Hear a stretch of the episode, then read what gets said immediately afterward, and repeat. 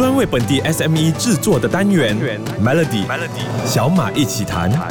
你好，我是小马。去年年底，Chat GPT 刚上线不久，Gmail 的创办人之一 Paul 就在社交媒体上大胆的预言，他预测大概一到两年里面呢，Google 就会被 AI 彻底颠覆，就像当初 Yellow Page 被搜索引擎淘汰是一样的。我不确定这件事在这两年会不会发生，但是绝对可以认同他说的，技术的进步迟早一天会改变人类找资料的方法。同样的，AI 的发展为中小型企业带来了很多的机。机和挑战不断的改变着商家的经营方式，还有市场的竞争力。很多的商家可能会措手不及，还没来得及搞定数码转型，就被这些高科技的东西赶着跑，好累呀！或许你可以这么想：如果你的公司收到十万个跟客户聊天或者询问的记录，想看完当中被问到最多的问题是什么，这可能会花你好几个礼拜的时间。可是经过训练的 AI 技术呢，可以很快的一大就为你做完这些事情。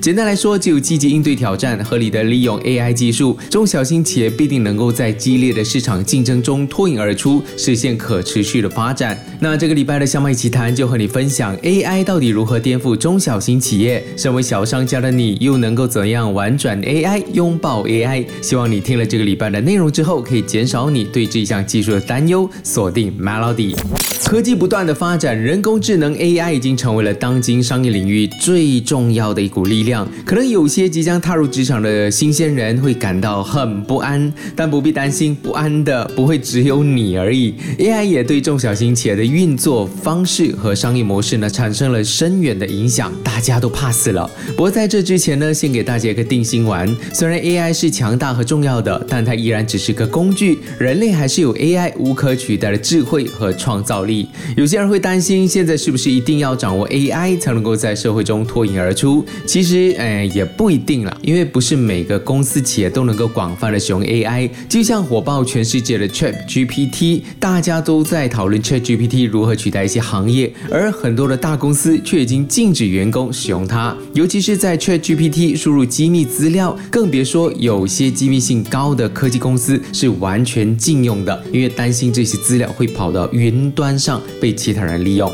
以前我们做 project 的时候，往往只能够依赖个人的专业知识。而现在很多人都开始用 AI 来制定像是简报 PPT，确实是省时省力，也提高了工作效率。但请记得，AI 只是辅助的工具，你的智慧和能力才是不可替代的关键。自身基本功也要很扎实，只有兼具技术和思考能力，才能够展现自己的价值。说了这么一大段，这里并不是说你的公司也要跟风的禁止使用 AI，而是提点中小型企业，我们应该运用 AI，而不是利用 AI。听。得出运用和利用这两个字的差别吗？明天的小美奇谈将会告诉你，好好的运用 AI 对中小型企业有些什么样的好处。锁定 Melody，AI 的神速发展惊人，任何的时候呢，看到它对中小型企业的强大作用。随着越来越多的公司采用 AI，身为商家的你也是时候跟随脚步，将 AI 和自动化整合到日常的工作了。从编写内容到和客户建立关系，其实有很多种方法可以通过 AI。技术提高效率、降低成本，甚至得到更好的效益。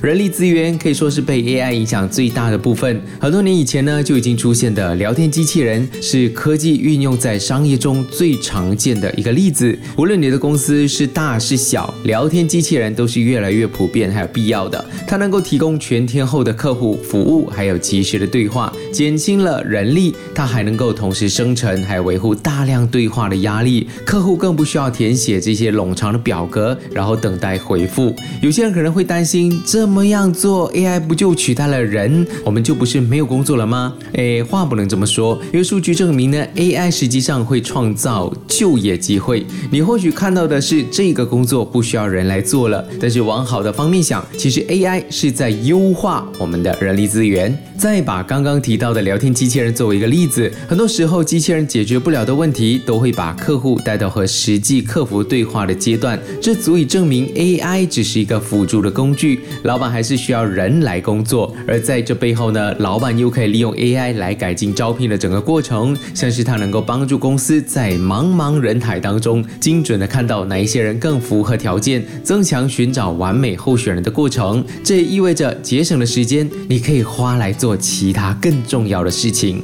明天的小马一起谈，继续和你聊 AI 如何颠覆中小企业。锁定 Melody。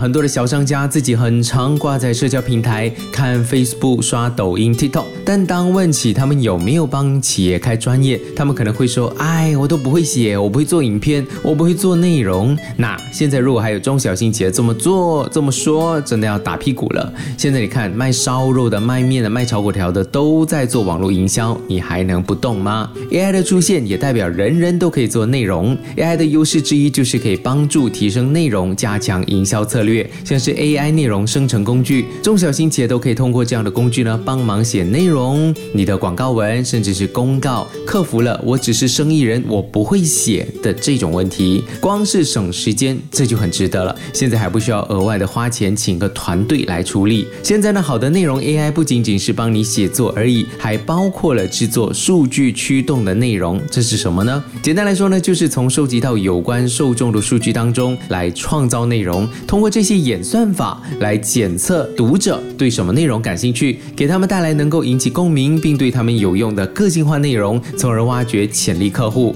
或许你还会觉得，哎，这么高科技的东西离我还是很遥远。但想要比别人更快的追上时代的脚步，老板你不得不运用这个技术，因为这几年一直在讨论的企业数码转型，也正是被 AI 产生重要的影响。明天继续和我小马一起谈。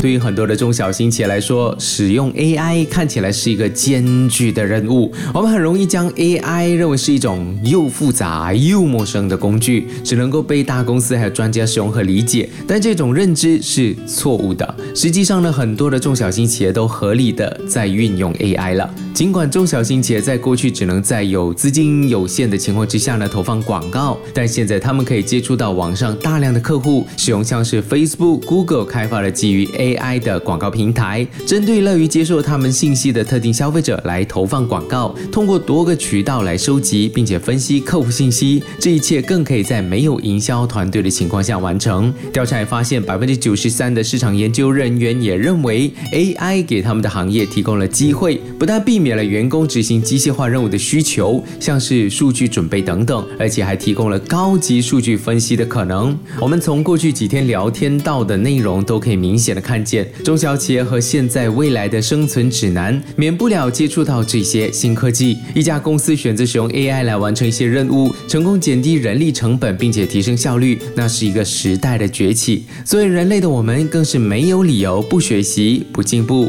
所以无论你的公司有没有接触 AI，都都希望这个礼拜的小马一起谈能够提供实用的资讯给所有的老板。想要重听回这个礼拜的内容，欢迎去到 SYOK Show 来收听。我是小马，我们下个星期继续聊 Melody 小马一起谈。早上十点首播，傍晚六点重播，用两分钟的时间，每天抓住一个新的变化。